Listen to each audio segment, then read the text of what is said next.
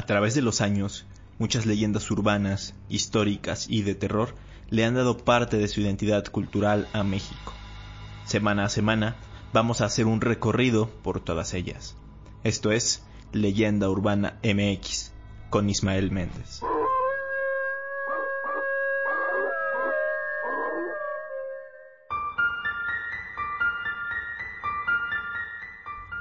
¿Qué tal? Bienvenidos una vez más a Leyenda Urbana MX, el podcast dominical de mitos y leyendas de la historia de México.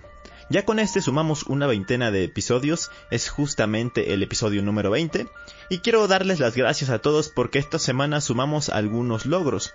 Con el episodio pasado logramos entrar a las tendencias de podcast en Spotify México, Luego ya a media semana entramos al top 10 en la categoría True Crime o Crímenes Reales, además de que ya estamos a solamente dos posiciones de entrar al top 100 general de podcast en Spotify México. Generalmente todas estas noticias las voy publicando en redes sociales, así que si aún no me sigues, es buen momento para hacerlo. Me encuentran en Facebook e Instagram tal cual como Leyenda Urbana MX. Esta semana la temática será una de la que ya no habíamos hablado desde hace algunos episodios, desde hace como cinco episodios más o menos, y me refiero al tema de leyendas históricas, precisamente el tema prehispánico. Pero pues hace algunos días me mencionaron en comentarios el tema y de hecho lo tenía en mente desde antes y creo que ya es buen momento para hablar de ello. En este caso no voy a hablar de la cultura mexica, sino que nos vamos a ir incluso antes para hablar de la Gran Teotihuacán, y específicamente para tratar de comprender qué pasó con la ciudad y con todos sus habitantes, ya que esto es considerado hasta hoy en día un misterio, y tratando de resumirlo obviamente porque el tema de Teotihuacán es muy amplio y con muchísima información. Por cierto, ya habrán notado que pronuncio Teotihuacán y no Teotihuacán. Esto es porque se supone que si se pronunciara como lo hacían los antiguos, sonaría de esta forma. Y Teotihuacán es una pronunciación castellanizada o españolizada, se podría decir. La verdad es que actualmente ambas formas se consideran correctas, pero yo estuve trabajando hace ya muchos años en un museo y había una sala dedicada a esta cultura. Así que, como todos lo pronunciaban como Teotihuacán, pues se me quedó más esta forma aunque de repente también lo pronuncio de la otra manera, una mezcla ahí un tanto extraña. Pero ahora sí, hecha esta aclaración, y sin nada más que añadir, comenzamos.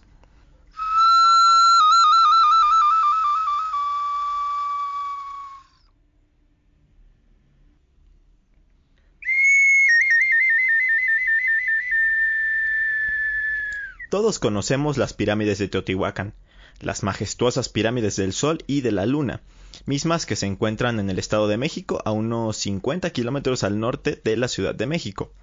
Pero no todos conocen el pueblo que las levantó.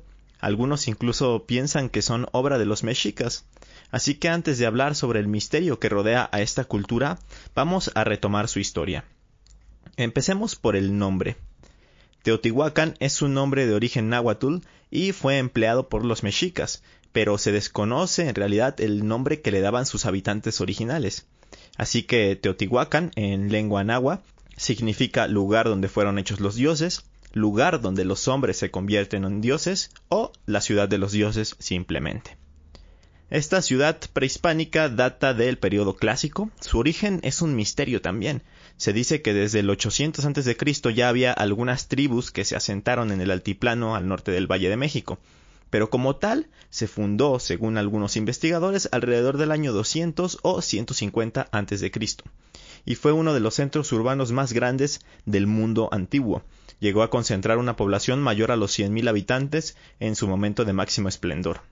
Estuvo situada en un lugar rico en recursos naturales, había manantiales cerca, eh, también eh, pues estaban ciertos cerros, montañas, y fue la sede del poder de una de las sociedades más influyentes en los ámbitos político, económico, comercial, religioso y cultural cuyos rasgos marcaron permanentemente a los pueblos del altiplano mexicano, sobre todo para los que se asentarían después ya en el periodo posclásico. Alcanzó los 22 kilómetros cuadrados de extensión, pero su alcance abarcó desde el norte hasta el sur de México actual, así como Guatemala y Honduras, regiones con las que tuvo intercambios que se pueden notar en sus influencias estilísticas y arquitectónicas. Como tal no me refiero a que eh, su territorio llegara hasta allá, sino que tenían influencia hasta esos lugares, además de que hacían intercambios y también había cierto comercio con pues otras civilizaciones esparcidas en lo que vendría siendo Mesoamérica. En la ciudad se trazaron y construyeron calles, palacios, templos y conjuntos habitacionales. Había una población multiétnica que se dedicaba a la producción artesanal, al comercio, al sacerdocio y a la guerra. También se caracterizó por su cultura material, como la pintura moral o los objetos cerámicos y también objetos de piedra que eran ofrendados en edificios, en entierros de las personas de todas las clases sociales, y bueno, de sus numerosas construcciones distribuidas en 3.000 hectáreas, las más importantes se hallan las que están a los costados de la calzada de los muertos, y destacan por ejemplo las ya mencionadas pirámides del Sol y de la Luna, obviamente, está la Ciudadela, los conjuntos Oeste, la Ventilla, el Gran Complejo y los palacios de Tetitla, Atetelco y Tepantitla, entre muchos, muchos otros. En cuanto al tema religioso, sus principales deidades eran Tlaloc, el dios de la lluvia y la agricultura, estaba Quetzalcoatl también, la serpiente emplumada, y Tezcatlipoca, dioses que posteriormente también serían eh, venerados por los mexicas. Y hablando justamente de los mexicas, como bien lo comenté, cuando ellos llegaron a esa zona, la ciudad ya estaba en completo abandono. Así que ellos fueron quienes difundieron la leyenda del origen del sol y la luna, que pues tiene que ver con las pirámides que se levantaron en honor a estas deidades, se podría decir. Y dice más o menos así. Antes de que hubiese día, se reunieron los dioses en Teotihuacán y dijeron, ¿quién alumbrará el mundo? Un dios rico dijo, yo tomo el cargo de alumbrar el mundo. ¿Quién será el otro? Y como nadie respondía, se lo ordenaron a otro dios que era pobre y buboso. Después del nombramiento, los dos comenzaron a hacer penitencia y a elevar oraciones. El dios rico, Tecusitecatl, ofreció plumas valiosas de un ave que llamaban Quetzal, pelotas de oro, piedras preciosas, coral e incienso de copal. El pobre, que se llamaba Nanahuitzin, ofrecía cañas verdes, bolas de heno, espinas de maguey cubiertas con su propia sangre, y en lugar de copal ofrecía las postillas de sus bubas. A la medianoche se terminó la penitencia y comenzaron los oficios. Los dioses regalaron al dios rico un hermoso plumaje y una chaqueta de lienzo, y al dios pobre una estola de papel. Después encendieron fuego y ordenaron al dios rico que se metiera dentro, pero tuvo miedo y se echó para atrás. Lo intentó de nuevo y volvió para atrás. Así hasta cuatro veces. Entonces le tocó el turno a Nanahuitzin, que cerró los ojos y se metió en el fuego y ardió. Cuando el rico lo vio, le imitó. A continuación entró un águila, que también se quemó. Por eso el águila tiene las plumas oscas, color moreno muy oscuro o negrestina. Después entró un tigre que se chamuscó y quedó manchado de blanco y negro. Los dioses se sentaron entonces a esperar y a ver de qué parte saldría Nanahuitzin. Miraron hacia el oriente y vieron salir el sol muy colorado. No le podían mirar y echaba rayos por todas partes. Volvieron a mirar hacia el oriente y vieron salir a la luna. Al principio los dos dioses resplandecían por igual, pero uno de los presentes arrojó un conejo a la cara del dios rico, y de esa manera le disminuyó el resplandor. Todos se quedaron quietos sobre la tierra. Después decidieron morir para dar de esa manera la vida al sol y a la luna. Fue el aire quien se encargó de matarlos, y a continuación el viento empezó a soplar y a mover, primero al sol y más tarde a la luna. Por eso sale el sol durante el día y la luna más tarde, por la noche. En fin, a pesar de que Teotihuacán fue una ciudad muy próspera y que alcanzó su mayor esplendor cerca del año 250 después de Cristo, a mediados del siglo VII, alrededor del año 650, colapsó. La razón no se sabe con certeza, pero teorías hay muchas. Un día, el mito se hace realidad. Los aztecas se topan con una visión de otro mundo, de otro tiempo. Una fantástica ciudad. Una ciudad de pirámides.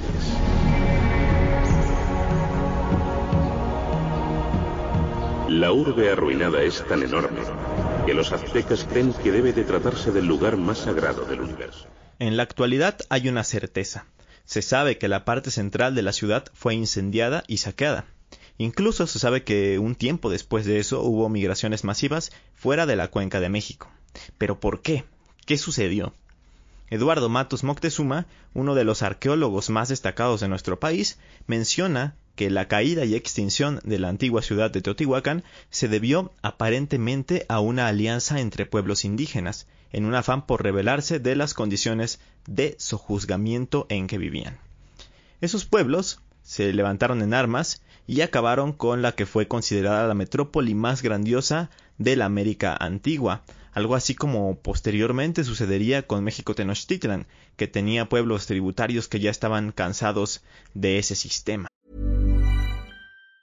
If you thought the only way to get a more defined jawline with natural looking results was through surgery, think again. Juvederm Volux XC is a non surgical injectable gel filler that improves moderate to severe loss of jawline definition and can help you achieve natural looking results with little downtime. Even better, this improved definition lasts up to one year with optimal treatment. No maintenance required. Improve jawline definition for a smooth, sculpted look with Juvederm Volux XC. For important safety information and to find a licensed specialist, visit juvederm.com. That's J U V E D E R M.com. Not for people with severe allergic reactions, allergies to lidocaine, or the proteins used in Juvederm. Common side effects include injection site redness, swelling, pain, tenderness, firmness, lumps, bumps, bruising, discoloration, or itching. There's a risk of unintentional injection into a blood vessel, which can cause vision abnormalities, blindness, stroke, temporary scabs, or scarring. Talk to a licensed specialist to find out if it's right for you. There's never been a faster or easier way to start your weight loss journey than with PlushCare. PlushCare accepts most insurance plans and gives you online access to board-certified physicians who can prescribe FDA-approved weight loss medications like Wigovi and Zepbound for those who qualify. Take charge of your health and speak with a board-certified physician about a weight loss plan that's right for you. Get started today at plushcare.com slash weight loss. That's plushcare.com slash weight loss. plushcare.com weight loss. Por otro lado, en la revista Arqueología Mexicana plantean lo siguiente. La ciudad había crecido demasiado en las últimas épocas, invadiendo la llanura aluvial, por lo que la hacía depender de la zona de Texcoco e Iztapalapa para el abasto de alimentos. Por otro lado, el amplio consumo de madera, para techos y combustibles para diversas actividades, por ejemplo para la producción de cal, causó un deterioro en el ambiente que circundaba a la ciudad, y la deforestación provocó erosión de suelos y baja en los niveles freáticos. Cuando esto sucedía, ocurría una sequía prolongada en todo el eje neovolcánico. Si consideramos que quienes gobernaban la ciudad se presentaban como los encargados de propiciar la lluvia y la fertilidad de la tierra, podemos comprender por qué hubo una revuelta interna que incendió el centro administrativo y religioso y que estaba dirigida contra el grupo gobernante. Es probable que esta, que esta revuelta haya sido hecha por grupos también del sur de Puebla que usaban los canales de distribución de Teotihuacán para vender sus vajillas y artesanías, ya que al parecer también las rutas de abastecimiento de la ciudad fueron cerradas. Hay también información mucho más reciente. La arqueóloga Linda Rosa Manzanilla Naim planteó otra hipótesis. En ella no solo habla de otra causa de la decadencia de la ciudad, sino también de un año diferente, pues según nuevos fechamientos por radiocarbono, la caída de la ciudad no fue en el 650 como se cree, sino en el año 570. Y además plantea que no hubo ninguna revuelta en la ciudad, sino que más bien fue un choque político entre dos modos de ejercer el poder. Uno de ellos era corporativo y estaba representado por los cuatro cogobernantes de Teotihuacán, dos de los cuales eran los más importantes, ya que personificaban al dios de la lluvia y eh, al del monte, que era una figura vinculada con el quehacer minero, los cuales residían en el palacio de Shaya. En el otro bando estuvieron los 22 barrios artesanos, agricultores y comerciantes dirigidos por individuos de clase media, quienes comenzaron a ganar prestigio y amasar recursos, lo que los llevó a competir entre sí y eventualmente a recelar el Consejo de Cogobernantes. Lo que sucedió es que estos barrios adquirieron tanta autonomía que al final, aunque se intentó, resultó imposible contenerlos. A partir de esto, en la zona de élite teotihuacana, los centros de poder y residencias fueron quemados, destruidos y saqueados. Ahora bien, hay otro grupo de teorías conocidas como las invasionistas. Estas gozan de gran popularidad porque pues eh, inciden en esa imagen catastrófica de la caída de Teotihuacán y se apoyan sobre todo en el incendio y en el saqueo de la ciudad, y en la presencia también de un complejo cerámico nuevo. Se ha especulado sobre el papel de los invasores como hordas bárbaras que asaltaban a la ciudad que estaba indefensa en ese momento. Algunos atribuyen el papel de los toltecas como los que desbancaron a los teotihuacanos en el valle, y otros dicen que pudieron ser pueblos originarios del norte o del Bajío mexicano, pueblos que posteriormente ya serían conocidos como estas tribus eh, chichimecas. Y por último, también están las teorías medioambientales, que se relacionan un poco con la segunda hipótesis que les comenté, y que habla del factor agrícola que se convierte en el centro de estas propuestas, sobre todo con el excesivo crecimiento de la ciudad, la deforestación, el ciclo de lluvias irregulares, y pues todo esto tuvo diferentes consecuencias en la que los investigadores basan las propuestas diciendo que fue un tema del medio ambiente lo que hizo que se abandonara la ciudad.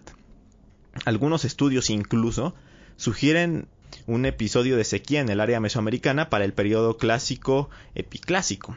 Otros datos también que se han estudiado eh, después de estas teorías y hablan de la relación que hubo con la actividad volcánica del Popocatépetl. Se han determinado dos erupciones importantes, una datada de principios de nuestra era, es decir, a partir de, del después de Cristo, y otra fechada para el 700-850 después de Cristo. Se dice que fueron erupciones que tuvieron consecuencias bastante fuertes porque fueron muy intensas. Y esto pues determinaría que no fue antes la caída eh, o el colapso de Teotihuacán, sino después. Incluso hay quienes aseguran que fue una mezcla de todos estos factores lo que fragmentó a los teotihuacanos y finalmente, pues, colapsara su ciudad. Ya después de eso, un buen porcentaje de la población se dispersó por el oeste y el sudeste de México, y es ahí cuando la ciudad ya fue saqueada. Las huellas de aquella destrucción son evidentes en muchos de los edificios que se levantan, incluso en la actualidad, y que los podemos ver a los costados de la calzada de los muertos, como el palacio de Quetzalpapalotl, en el que se quemaron techos y se rompieron las columnas esculpidas. Y también en la pirámide de la luna. Ahí se destruyó la escalera monumental y se dispersaron todos sus escalones por la plaza que lleva el mismo nombre. Pero, a pesar de todas esas teorías que se tienen, a día de hoy no se ha podido determinar a ciencia cierta qué fue lo que pasó con esta gran ciudad. Y es que hay muy pocos registros de ella, por no decir nulos, así que sigue siendo un enorme misterio. Según Alejandro Sarabia, quien es director de la zona arqueológica de Teotihuacán, de los 20 kilómetros que, que abarca dicha zona arqueológica, solo ha sido explorado un 8%. No se sabe el nombre original de la ciudad, no se sabe qué grupos étnicos había, la lengua que se hablaba, y tampoco se sabe nada de sus gobernantes. Es más, todo lo histórico que se sabe data de los mexicas. Como bien lo mencioné en el episodio 15 de este podcast, Moctezuma, el rey supersticioso, hacía viajes hacia este lugar para escuchar a los dioses y pedirles consejos. Y es que así como otros pueblos u otras culturas quedaban deslumbrados al ver a la gran México Tenochtitlan, los mexicas quedaron fascinados cuando vieron los vestigios de la imponente ciudad de los dioses. Actualmente se siguen haciendo investigaciones para conocer un poco más de los teotihuacanos. Por ejemplo, el Instituto Nacional de Antropología e Historia, el INA, llevó a cabo una nueva exploración en el interior de la Pirámide del Sol y en la cueva sagrada ubicada a seis metros bajo ella. Esto a través de un túnel que ya se había excavado muchísimos años antes por Eduardo Noguera. Como resultado de esta exploración se obtuvieron hallazgos tan importantes como la presencia de estructuras anteriores a la pirámide del Sol, cuatro entierros, dos ofrendas dedicatorias y restos de ampliaciones y modificaciones arquitectónicas en la plataforma adosada. Y también pues hubo otras investigaciones, pero en la parte más alta de, de la pirámide donde se encontraron monolitos y otras piezas de las que no se tenía ni idea que pudieran estar en ese lugar. En enero pasado, después de cinco años de excavaciones en la cima de la pirámide del Sol, hallazgos arqueológicos nos hacen preguntarnos qué tanto sabemos de esta ciudad, la ciudad del endiosamiento, qué tanto sabemos de la pirámide del Sol, quiénes habitaban Teotihuacán, ¿realmente la pirámide está consagrada al Sol? Hablando ya de la actualidad, pues como les dije, la ciudad quedó abandonada. Entonces el tiempo y la naturaleza se encargaron de ir cubriendo la ciudad, hasta el grado de pasar inadvertida como un área repleta de plantas y terrenos rocosos. De hecho, se dice que Hernán Cortés pasó por Teotihuacán, pero nunca se enteró qué era, porque pues solamente vio montañas que adornaban el paraje. No fue hasta finales del siglo XIX que surgieron especulaciones de, de que debajo de aquellas formaciones podría haber estructuras creadas por humanos. De hecho, si ustedes se van a Google ahorita y buscan las fotos de cómo era Teotihuacán antes, verán que las pirámides parecen una especie de cerros, totalmente llenas de plantas y de vegetación. Ya después, eh, Leopoldo Bartres, un pionero en la arqueología de México, fue el encargado de una misión que era rescatar Teotihuacán. Él era un miliciano de Porfirio Díaz y pues a él le pidió dinero, le pidió como, como este financiamiento eh, para pues reunir a un grupo de gente y dar inicio a las excavaciones en la zona. Así pues, en el año 1905 emprendió los trabajos en la pirámide del Sol y eh, esto como conmemoración del primer centenario de la independencia del país. Así pues empezó a impulsar el desarrollo de estas disciplinas antropológicas. A partir de la intervención de la Pirámide del Sol, se adquirieron terrenos por parte del gobierno para la apertura oficial de la primera zona arqueológica y el museo de sitio. Y aquí de hecho surge una leyenda, pues se dice que, si bien a este arqueólogo se le debe el descubrimiento de Teotihuacán, la verdad es que varios historiadores sostienen que durante los trabajos Batres redujo 7 metros de perímetro de la pirámide del Sol y también muchos aseguran que, que en las excavaciones pues fueron muy precarias y que robó varios vestigios para quedárselos o venderlos. De cualquier forma, este sitio arqueológico se convirtió en un emblema mexicano y un atractivo turístico increíble. En él se han desarrollado proyectos de investigación, pues los más grandes de la historia de México, el proyecto Teotihuacán 1962, el 1980 e incluso hubo uno mucho más reciente, eh, que fue el de 1992. La investigación en este sitio es permanente, siempre están haciendo investigaciones y sobre todo interdisciplinarias pues eh, prácticamente todas las disciplinas antropológicas encuentran temas de trabajo en este sitio. Así que pues hay mucho que investigar todavía y por eso se siguen haciendo estudios y no se llega a una conclusión sobre el origen y sobre la caída de este enigmático pueblo mexicano. Si ustedes tienen la oportunidad de ir, deben hacerlo. Es una de las visitas turísticas obligadas de México. Yo hace poco volví a ir, justamente antes de que se desatara toda esta horrible pandemia, porque ya tenía muchísimo tiempo de no visitar la zona. Es relativamente sencillo llegar desde la Ciudad de México. En el norte, en la central del norte, salen unos camiones que hacen una hora de camino más o menos. Y luego allá este, te dejan justamente en la entrada. La entrada cuesta unos 70 pesos, unos 3 dólares y con eso pues ya se tiene acceso a toda la zona, al museo de sitio, a la ciudadela, a la calzada de los muertos, el templo de Quetzalcoatl, a los murales, incluso puedes subir a la cima de la pirámide del sol, en fin, es una experiencia de verdad increíble. Actualmente no sé si ya esté abierto otra vez, pero no dudo que en muy poco tiempo ya se pueda volver a ingresar. Eh, si ustedes han ido, cuéntenme su experiencia en el lugar y aprovechando también, díganme qué creen que pasó con los teotihuacanos ¿Qué teoría se les hace la más coherente respecto al abandono de este lugar?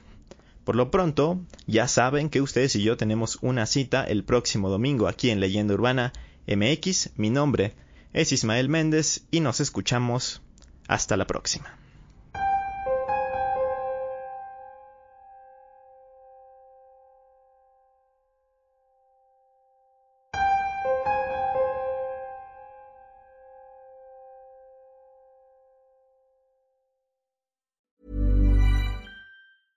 Hey, folks, I'm Mark Marin from the WTF Podcast, and this episode is brought to you by Kleenex Ultra Soft Tissues your ally to help tackle your allergy symptoms this season. I love the change of seasons, but nobody loves pollen and all those other things floating in the air that make you sneeze during this nice weather. Kleenex Ultra Soft Tissues are hypoallergenic and allergist approved. So fight back against watery eyes and runny noses without worrying about irritating your skin. For this allergy season, grab Kleenex and face allergies head on.